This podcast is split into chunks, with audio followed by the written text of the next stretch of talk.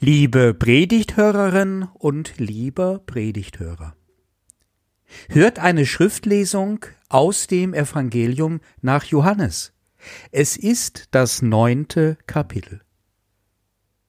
Und Jesus ging vorüber und sah einen Menschen, der blind geboren war.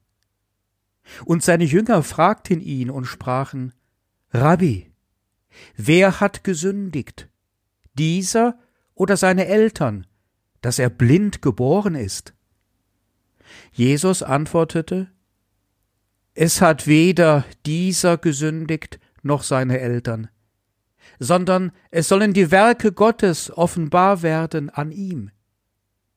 Wir müssen die Werke dessen wirken, der mich gesandt hat, solange es Tag ist. Es kommt die Nacht, da niemand wirken kann. Solange ich in der Welt bin, bin ich das Licht der Welt.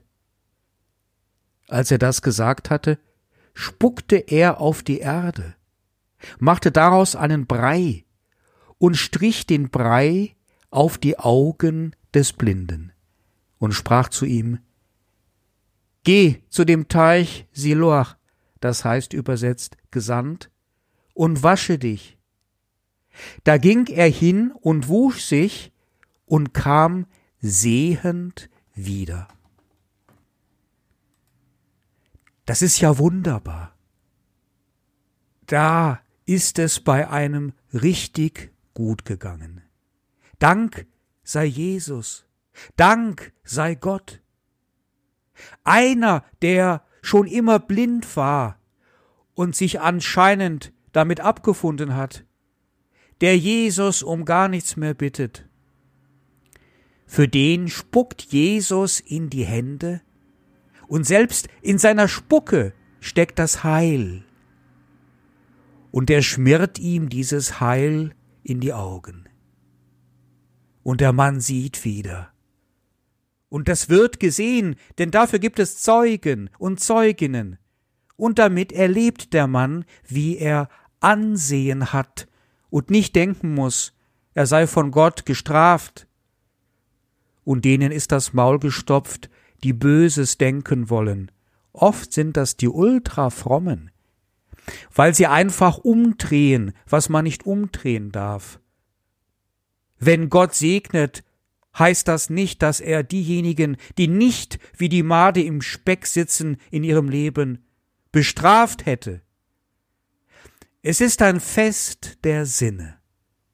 Da kommt jemand ans Licht. Lasst uns das Leben feiern. Und lasst uns glauben, den Glauben feiern, Gott feiern, der da in Jesus hereinbricht aus dem zukünftigen Reich und unsere Tage heute schon erleuchtet. Ich predige nicht ganz so gerne über die Wundergeschichten. Oder genauer gesagt, ich predige sehr gerne über die Wundergeschichten zu ungefähr der Hälfte der Gottesdienstgemeinde. Zu der anderen Hälfte der Gottesdienstgemeinde predige ich nicht so gerne über Wundergeschichten. Wie kommt das? Nun, bei den Menschen, die recht gefestigt sind im Glauben, tun die Wundergeschichten gut. Sie sind dann noch einmal eine zusätzliche Bestärkung des eh schon vorhandenen Glaubens. Und hier wirkt sich die Predigt als eine Bestätigung und Untermauerung aus. Erfahrungsgemäß ist aber die andere Hälfte der Gottesdienstbesucher eher etwas skeptischer unterwegs sieht die Wunder ganz gerne mehr als symbolische Handlungen an, wenn überhaupt, oder zweifelt vollständig an ihrer Bedeutung für den Glauben, tut sich schwer damit. Das ist auch völlig in Ordnung, zu zweifeln und zu hinterfragen, skeptisch zu sein. Der Zweifel gehört zum Glauben dazu. Und einer meiner Lieblingsprofessoren von damals an der Universität Heidelberg sagte einmal, wo ein großer Glaube sei, da sei auch immer ein großer Zweifel. Aber, und das ist für mich das Problem, Predigten über die Wundergeschichten der Bibel provozieren geradezu diesen Zweifel, diese Skepsis. Nicht selten, dass die Leute den Gottesdienst mit einem Gefühl der Skepsis oder des Nicht-Genügen-Könnens im Glauben am Ende verlassen. Und das finde ich einfach bedauerlich. Ich plädiere für einen lockeren, konstruktiven und gesprächsbereiten Umgang mit den Naturwissenschaften. Keinesfalls fände ich es richtig, wenn die Theologie sagen würde, liebe Naturwissenschaft, du beschreibst die Wirklichkeit viel besser, als ich es kann. Ich bin ja sowieso nur da für die Gefühle und für den Trost. Bitte verzeih, ich will dir nicht zu nahe treten. Das finde ich aus dem Grund nicht gut, weil es nach meiner Überzeugung falsch ist. Und zwar, was mir als interessant zu sein dünkt, die Naturwissenschaften würden das selbst nicht wollen. Jedenfalls nicht die klügsten der Nobelpreis tragenden Persönlichkeiten, denn die, das fällt schon irgendwie auf, sind häufig recht religiös. Man könnte sagen, da gibt es ein kleines Einmaleins der Naturwissenschaften und ein großes Einmaleins der Naturwissenschaften. Das kleine Einmaleins der Naturwissenschaften, das lernt man in der Regel in der Schule. Es beschreibt die Welt und die Wirklichkeit klar und deutlich, nach Gesetzmäßigkeiten und Richtigkeiten, ja so ist das und nicht anders. So funktioniert das und so eben nicht. Und davon von dieser Naturwissenschaft sind wir alle mehr oder weniger geprägt und innerlich überzeugt. Das große Einmaleins jedoch, welches man erlernt, wenn man dem Fach zutiefst auf den Grund geht, besteht jedoch, und das fällt schon auf, eher aus Fragen als aus Antworten aus Theorien und Wahrscheinlichkeiten. Und man erkennt die höhere Physik schnell als das eine. Nichts Genaues weiß man nicht, und das mit der Wirklichkeit ist keineswegs so einfach. Dazu drei Beispiele. Einige der Ergebnisse in der Forschung auf dem Gebiet der Quantenphysik um den österreichischen Professor Anton Zeilinger erschüttern seit den 90er Jahren ziemlich das kleine Einmaleins der Physik. Einige etablierte Wissenschaftsjournale nahmen schon in diesem Zusammenhang das Wort Wunder in ihre naturwissenschaftliche Sprachweise mit auf. Es geht um die Quantenphysik und hier besonders um die Quantenteleportation, also die Kommunikation zweier unterschiedlicher Systeme, die auch räumlich weit auseinanderliegen können miteinander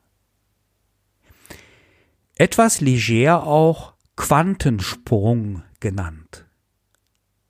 Noch heute finden sich in den Schulbüchern zur Physik Aussagen, welche diesen mittlerweile gesicherten Forschungsergebnissen grundsätzlich widersprechen, mit diesen nicht in Einklang zu bringen sind. Gerade hinsichtlich der Heilungswunder sind die Beschreibungen über Quantensprünge jedoch interessant.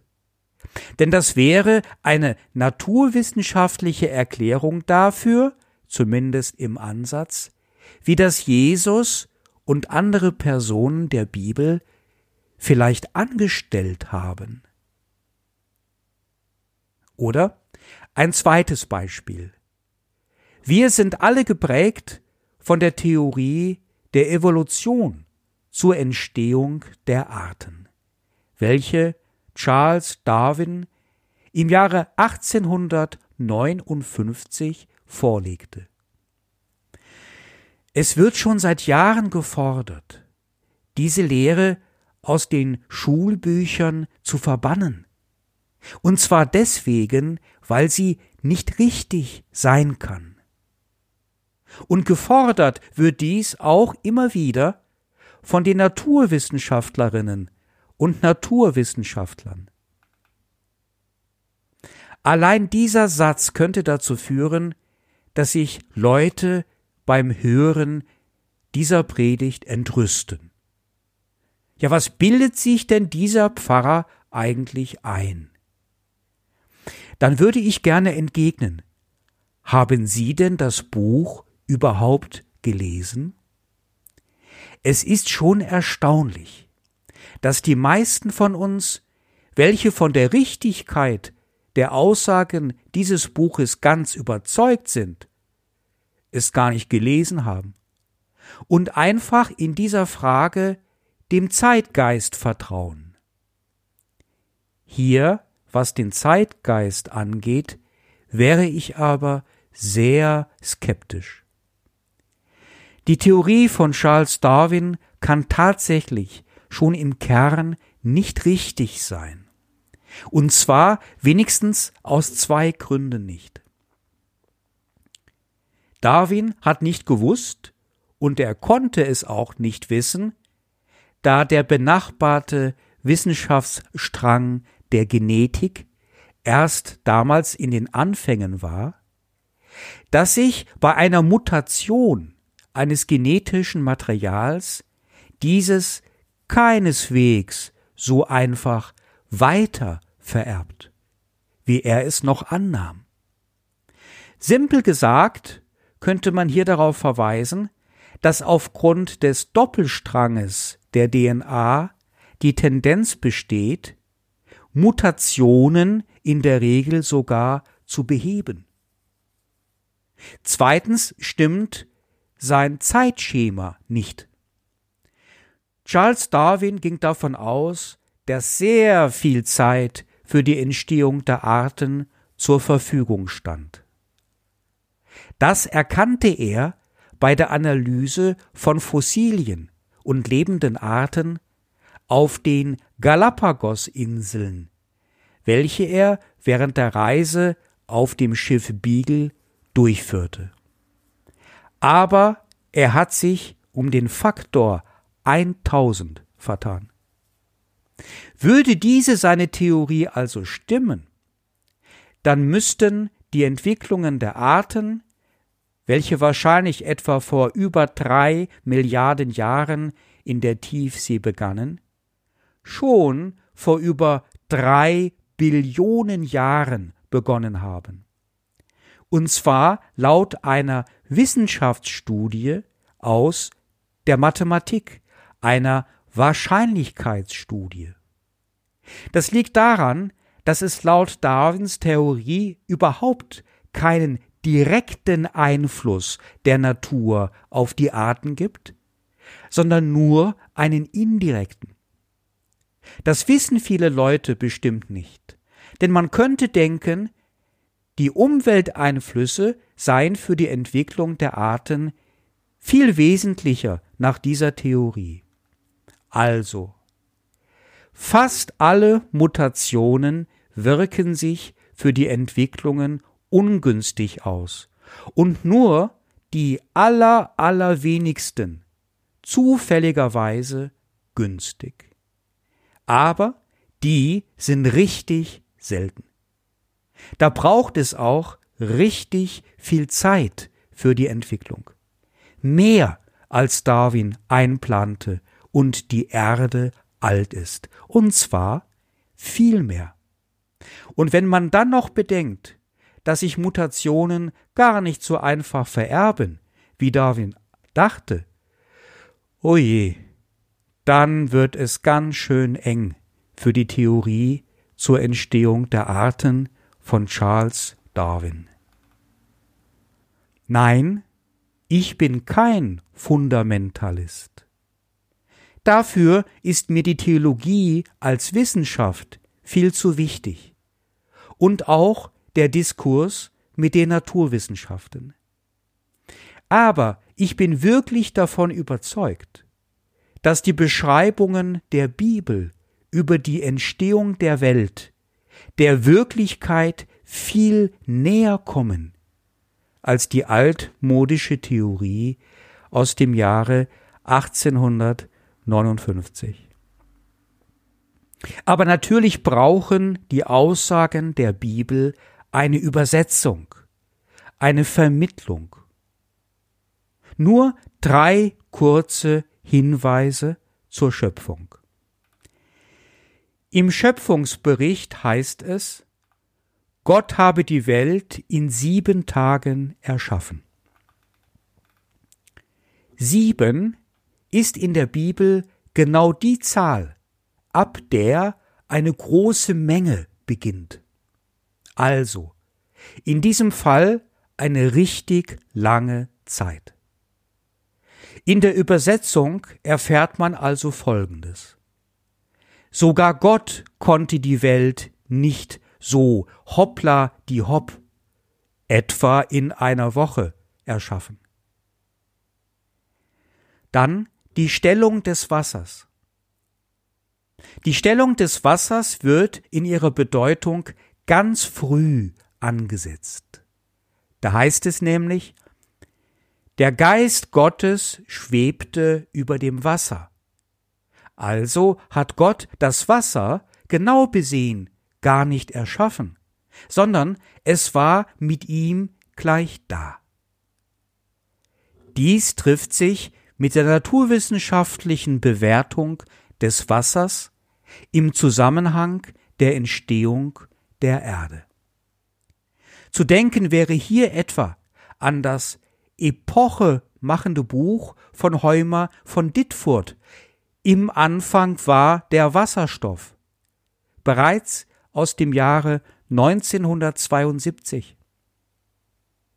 Und schließlich wird, und das ist vielleicht sogar das Entscheidende, in dem biblischen Schöpfungsbericht vom ersten Buch Moses im ersten Kapitel ab Vers 1 klar darauf hingewiesen, dass die Entstehung der Welt zielorientiert ist und nicht zufällig geschieht. Da steckt einer dahinter und der hat einen Plan. Das sieht man auch daran, dass dieses Ziel am siebten Tag der Schabbat ist, die Ruhe Gottes. Und damit gehört das Ziel der Schöpfung gar nicht der Schöpfung und der Welt selbst an, sondern führt zu Gott zurück.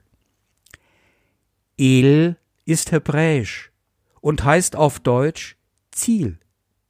Aber gleichzeitig heißt es auch Gott und es kommt in so schönen Namen vor wie Gabriele. Zahlreiche Wissenschaftstheoretiker, wie etwa Karl Popper, sehen die Entwicklung der Arten teleologisch, also als zielorientiert an und kommen damit der biblischen Redeweise ganz nah. Und noch ein drittes. Einige griechische Philosophen etwa wie Demokrit, hatten es schon gewusst.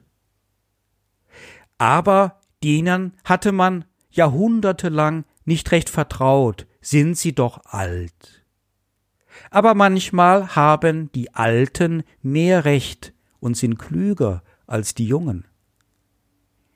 Es gibt nicht nichts. In der Astrophysik wurde dies vor wenigen Jahren definitiv bewiesen.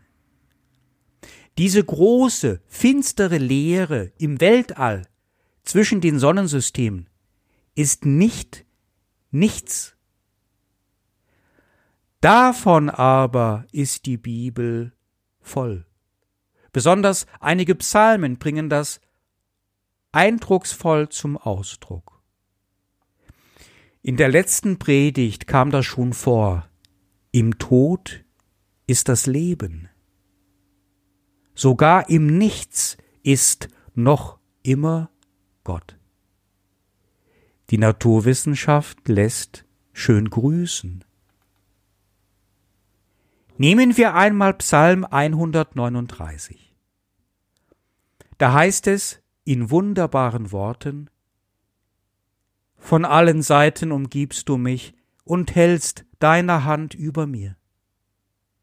Diese Erkenntnis ist mir zu hoch und zu wunderbar, ich kann sie gar nicht begreifen.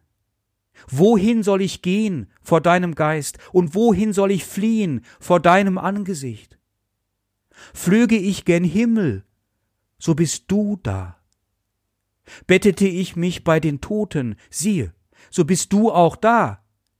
Nähme ich Flügel der Morgenröte und bliebe am äußersten Meer, so würde auch dort deine Hand mich führen und deine Rechte mich halten.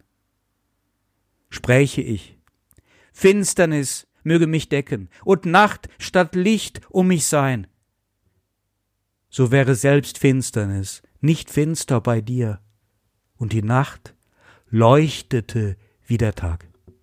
Finsternis ist wie das Licht. Eine komische Predigt ist das heute. Soll man wirklich den Naturwissenschaften so viel Raum geben? Leute, die stark im Glauben stehen, ärgern sich womöglich über diese Predigt von heute. Aber vielleicht habe ich diese Predigt von heute einmal für die andere Hälfte der Gottesdienstbesucher geschrieben. Und für die Mehrheit der Menschen, welche doch eher zweifelnd, skeptisch und misstrauisch mit den Wundergeschichten umgeht. Sagen will ich mit dieser Predigt eigentlich nur das eine. Die Wunder könnten wahr sein. Bleib offen für das Wunder. Lass dich nicht vom kleinen Einmaleins kleinkriegen.